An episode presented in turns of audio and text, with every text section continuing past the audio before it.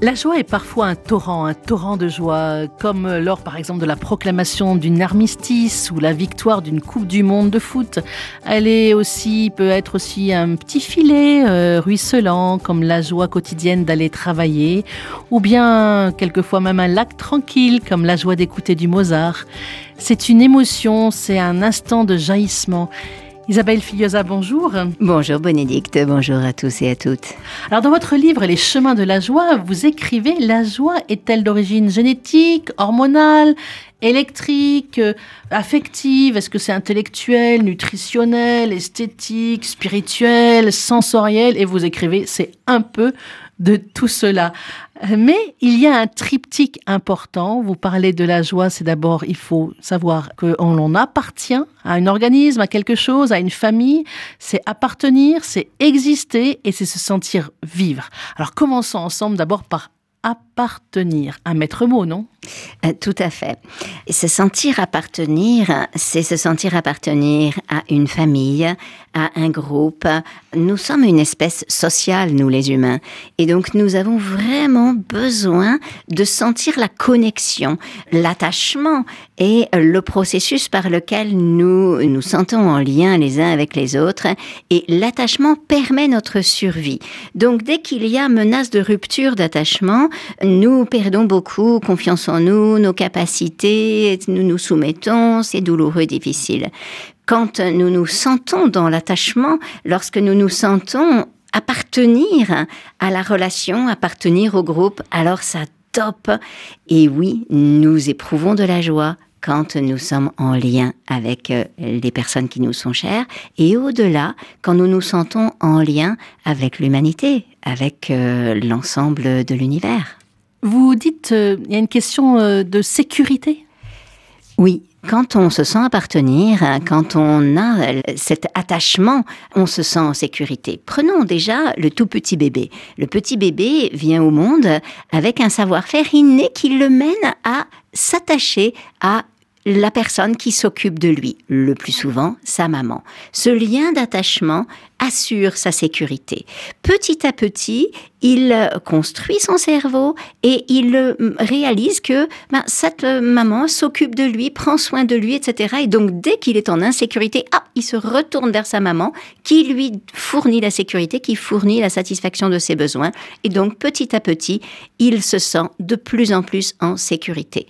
Quand on n'a pas cet attachement, quand la maman est rejetante, quand elle est absente, quand elle est malade, eh bien, on peut se sentir en insécurité.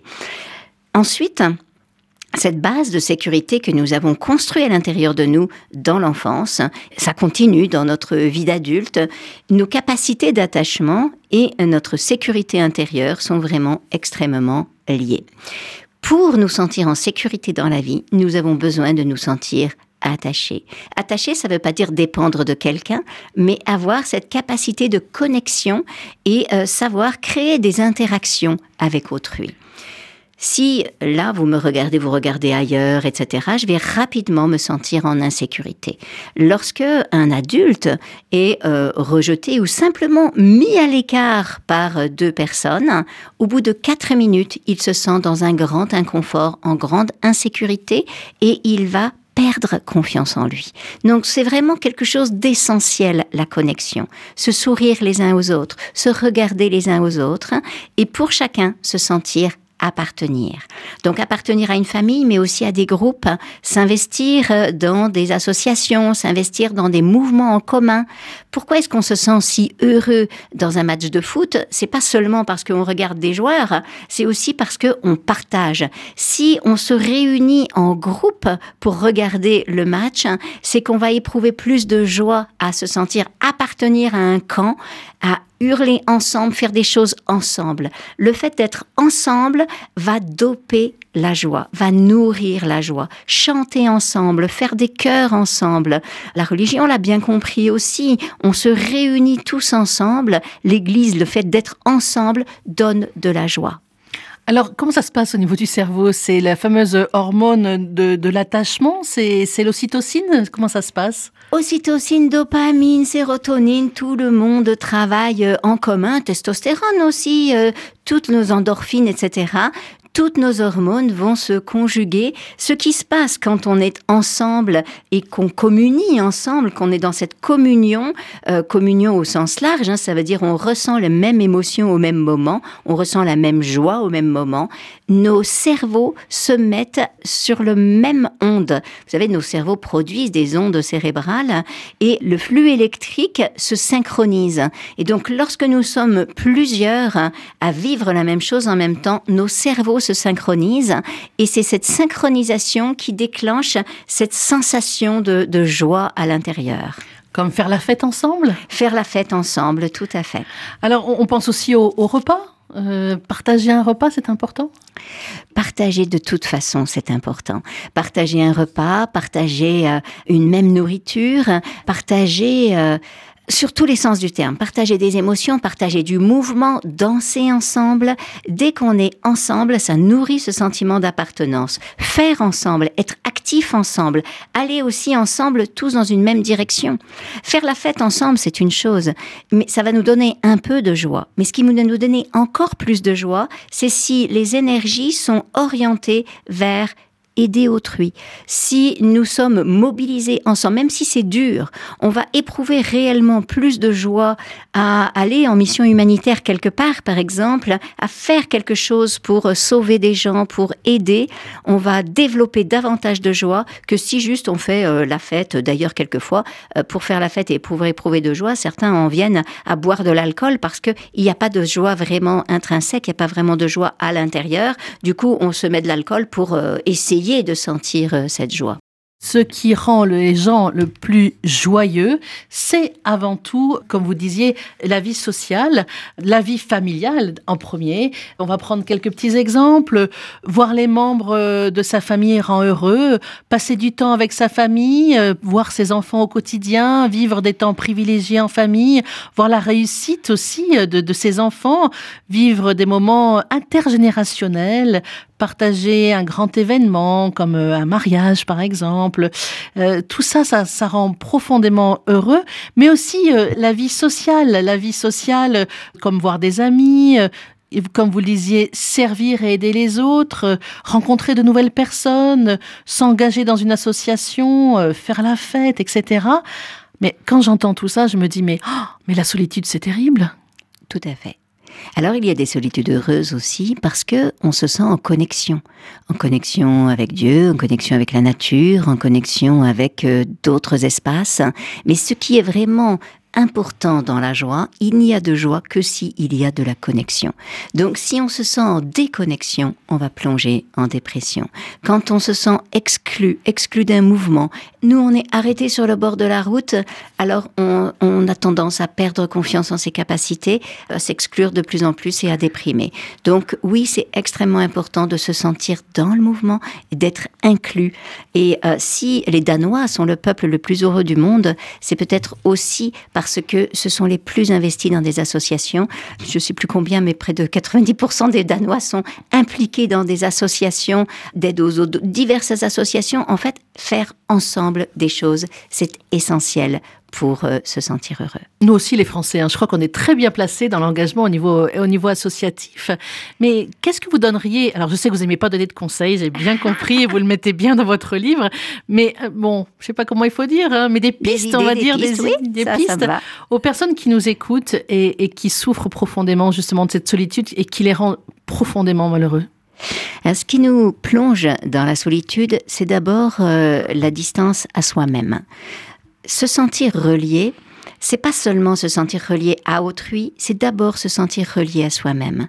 Et donc, euh, la première piste que je donnerais, c'est de plonger davantage dans la méditation et de s'écouter à l'intérieur. Si je me sens déconnecté aujourd'hui, il y a peut-être une réalité de déconnexion. Peut-être j'ai perdu mon travail, peut-être que ma famille ne me parle plus, peut-être que je n'ai pas d'amis. Oui, ça c'est l'extérieur. Maintenant, s'il y a cet extérieur-là, c'est probablement que je me suis déconnecté de moi-même avant. Probablement. Je n'ai pas été suffisamment connectée à mes parents. Probablement, il y a eu des blessures d'attachement à l'intérieur de moi. Donc, je vais dans un premier temps plonger à l'intérieur de moi et réparer mes blessures. Moi, l'homme, la femme que je suis aujourd'hui, je vais aller à la rencontre de l'enfant que j'étais et je vais lui fournir l'amour dont il avait besoin. Je vais lui fournir la connexion dont il avait besoin. C'est-à-dire que dans un premier temps, avant de chercher à tout prix à faire des choses avec les autres, je vais d'abord me reconnecter à moi-même. Quand j'arrive à m'aimer moi-même, alors ça va être beaucoup plus facile lorsque je vais rencontrer d'autres pour que les autres m'apprécient, que je me sente plus libre. Parce qu'une chose qui se passe quand on est isolé, c'est que du coup on est dépendant, on n'ose pas, on est tout retiré à l'intérieur de soi-même et quand on rencontre quelqu'un, on a les yeux baissés, du coup on met l'autre mal à l'aise. Donc euh, il s'éloigne. Et on comprend pas, mais pourquoi tout le monde s'éloigne de moi? On dirait que j'ai la peste. Ben, quelque part un peu oui. Si nous sommes stressés, N'oublions pas que nos cerveaux se connectent. Donc si je suis stressée et que je me sens mal, je me sens euh, démunie, je me sens isolée, j'ai manque de confiance en moi, dès que je suis en présence d'autrui, l'autrui en question se sent insécurisé par ma présence, parce que nos cerveaux se connectent et que je le contamine en quelque sorte. Donc j'ai d'abord besoin de réparer à l'intérieur de moi. Une fois que j'arrive à trouver la joie à l'intérieur, parce que je sens cette connexion avec mon être intérieur, alors je vais rayonner tout de suite. Et, là, ça ensuite, ça devient le cercle euh, vicieux qui était là se transforme en cercle vertueux. Et il n'y a pas d'âge pour ça? Euh, non, il n'y a pas d'âge pour Vous ça. Vous parliez euh, dans la fois précédente de la plasticité cérébrale, c'est-à-dire qu'à n'importe quel âge, on peut faire un travail sur soi-même? C'est clair. C'est vrai qu'on a eu euh, Freud qui a dit à partir de 40 ans, on peut plus rien bouger. C'est clair que heureusement, ça n'est pas le cas. Et jusqu'à 85, 90 ans, 102 ans, on peut continuer. Et même les personnes âgées sont souvent plus joyeuses qu'à d'autres périodes de la vie. Pourquoi? Alors bien sûr, il y a les douleurs, etc. Et c'est pas toujours simple, mais quand même, il y a plus de joie parce que on profite du moindre instant. On a le temps de s'éblouir d'une fleur, de regarder un coucher de soleil. On a le temps de déguster la vie. Et peut-être on pourrait profiter de ça et se dire, mais euh, au lieu de courir au boulot, de courir dans le métro, de courir partout et de me penser dans, dans le stress, de me laisser envahir par tout ce stress, j'ai besoin de me reconnecter à moi-même et là, tout de suite, de euh, sentir l'instant présent. La joie, elle est seulement dans le présent.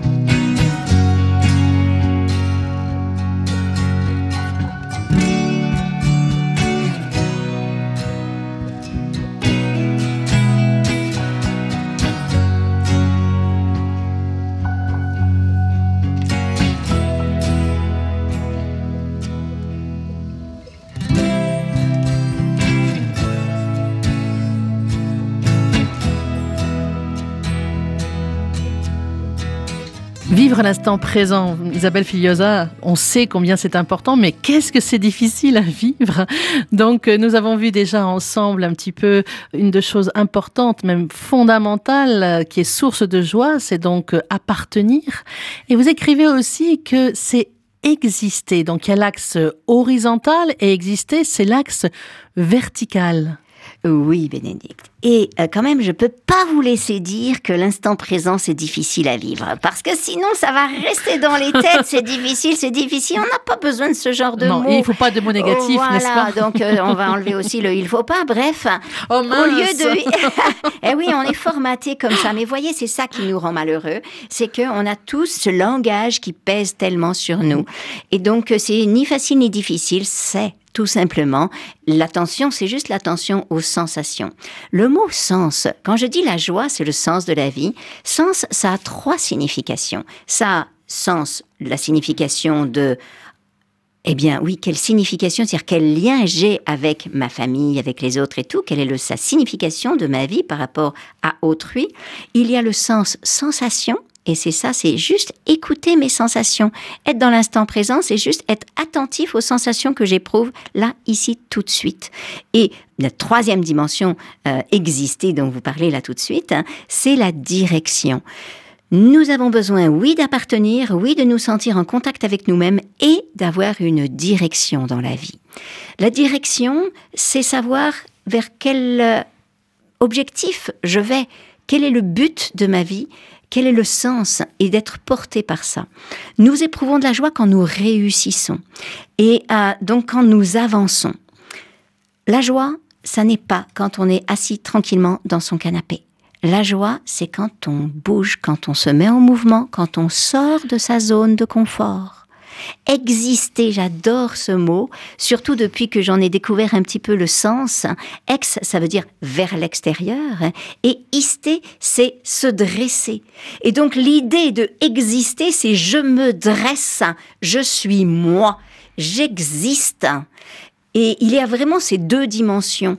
Quand on est avec un enfant, on lui donne beaucoup d'amour car parfois on oublie de lui permettre d'exister parce que on est sans arrêt à lui faire des câlins, des câlins de on, on le, ben, on est, on l'étouffe. Ben oui, finalement. Or, il a besoin aussi d'exister. Du coup, il le dit, il dit non, je veux exister, je, je, je. Et là, on se braque, on dit mais ben, pourquoi tu veux Bref, on rentre dans des conflits dès que l'enfant veut exister. Mais non, c'est un humain. Il a un cerveau préfrontal, il a besoin d'exister, de se dresser, il a besoin d'exercer son libre arbitre. Le libre arbitre pour un humain, c'est essentiel. Dès que nous sommes dans notre libre arbitre, nous éprouvons de la joie. Quand on nous coince, quand on nous contraint, nous allons éprouver du stress. Il faut trouver, vous écrivez dans votre livre, ce qui nous est propre, euh, ce qui est, ce que personne d'autre peut faire en fait. Ce que là où on est bon, euh, par exemple, je sais pas, moi si je suis boulanger, c'est c'est justement de, de, de, faire du pain, ou euh, si je suis instite, c'est ce lien avec les enfants, etc. Il est important de retrouver notre spécificité pour exister.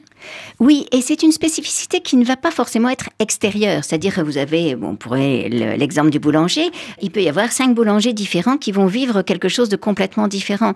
Certains vont être euh, heureux parce qu'ils fournissent du pain à manger à d'autres. D'autres vont être heureux parce qu'ils aiment manipuler la pâte. Pour chacun, c'est quelque chose de spécifique. Voilà, donc euh, c'est pas tellement l'extérieur. L'extérieur, c'est la forme. C'est surtout comment je le vis à l'intérieur de moi?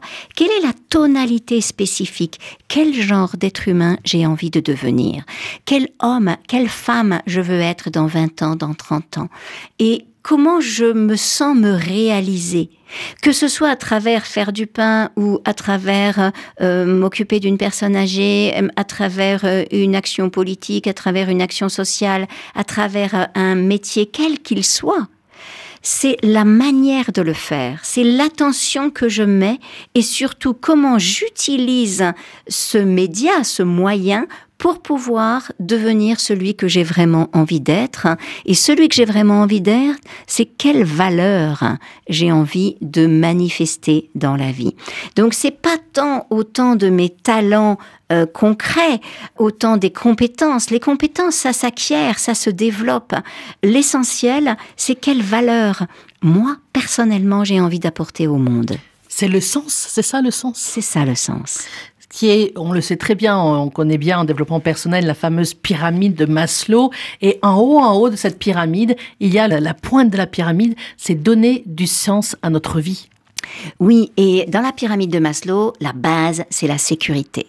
Et là, il se passe quelque chose en ce moment. On commence enfin à parler du revenu inconditionnel de base. Ça devrait pas appartenir à un parti politique tous les humains, nous devrions militer pour obtenir ce revenu inconditionnel de base qui redonne à chacun sa dignité. Si nous avons cette sécurité matérielle, cette sécurité financière, parce que aujourd'hui on ne peut plus être autonome sans argent. Aujourd'hui, le monde fait que nous avons tous besoin d'argent pour vivre, survivre, et donc il est nécessaire que tout le monde ait cette base. Après cette sécurité, nous pouvons parler d'autre chose. Nous avons toutes sortes d'autres besoins et effectivement le besoin de réalisation culmine. Si nous avons cette sécurité de base, nous avons la liberté de nous réaliser chacun exactement de la manière dont nous désirons le faire. Et c'est pour ça que ce revenu, et je milite pour et que je suis vraiment engagée là-dedans. Alors effectivement, il est montré dans toutes les études que les personnes qui ont assez pour vivre, quand elles ont plus, ce qui les rend les plus heureux, en fait, c'est aussi le partage. Donc, on revient au lien social, en fait. Bon, bien sûr, il faut déjà avoir cette base, parce que si on veut parler de sens, etc., il faut d'abord nourrir, manger, avoir un toit. il y a beaucoup de personnes qui ne l'ont pas, et malheureusement, dans le monde, euh, la majorité peut-être ne l'ont pas. Mais quand on arrive à cette base où il y a une certaine sécurité, à ce moment-là, la joie, c'est le partage. Oui, il y a plus de joie à donner qu'à recevoir. On le vit tous au quotidien. Quand euh, on a donné quelque chose à quelqu'un, on se sent riche, on se sent plein. C'est bizarre puisque on a perdu quelque chose, mais en réalité non. Ce que chaque fois que nous partageons, que nous donnons, nous nous sentons enrichis, tandis que chaque fois que nous recevons, ben finalement nous nous sentons débiteurs. C'est pour ça que c'est vraiment très important cette loi de réciprocité. Euh, comprendre cette loi nous permet aussi d'accéder à des relations beaucoup plus justes. Et quand on a besoin cette base de sécurité, et après les gens qui ont beaucoup, beaucoup, beaucoup, beaucoup d'argent ne sont pas forcément plus heureux. Il y a un moment où c'est une courbe, il y a un moment où on ne peut pas avoir plus de bonheur grâce à plus d'argent. Et recevoir, on croit que, oh, je vais être heureux si je reçois de l'argent, je vais être heureux si je gagne à la loterie, je vais être heureux. Non, en réalité, ça donne un peu de plaisir, mais c'est un plaisir très éphémère. Ce qui nous rend vraiment heureux, c'est tout ce que nous aurons donné. Et à la fin de notre vie, lorsque nous nous retournerons sur notre passé, eh bien, on se demandera pas combien j'ai eu d'argent, mais comment est-ce que j'ai aimé, comment j'ai donné? Chaque fois que je donne, je me sens enrichi parce que j'ai développé ma capacité d'amour et notre capacité d'amour, elle dope notre ouverture à la joie. Isabelle Figuiosa, c'est votre expérience aussi personnelle? Bien sûr, c'est l'expérience émotionnelle de tous les humains, c'est l'expérience personnelle de tout un chacun. Chaque fois qu'on donne, à condition que ce que l'on donne n'ait pas été extorqué. Quelquefois, on se sent mal à l'aise. On se dit Ah, je me suis fait avoir. Donc là, effectivement, ça ne va pas. C'est la liberté toujours. Hein et oui, et oui. Mais vraiment, ce qui est important, c'est de savoir quel est mon mouvement à l'intérieur. Et la manière dont l'autre utilise notre don, finalement, ça ne nous regarde plus. Nous avons, nous, à ouvrir voilà, comment je m'ouvre, comment je reste ouvert dans ma vie, comment je garde mon cœur ouvert. Et donc je suis effectivement attentive dans mon quotidien à observer qu'est-ce qui se passe en moi dans la relation avec les autres. Et si je sens mon cœur se fermer à quelqu'un, je me dis, oh, oh, là, il y a quelque chose d'un peu blessé en moi, c'est important que je réouvre, c'est important que je reste ouverte. Les autres n'ont pas à avoir le pouvoir de me faire me refermer.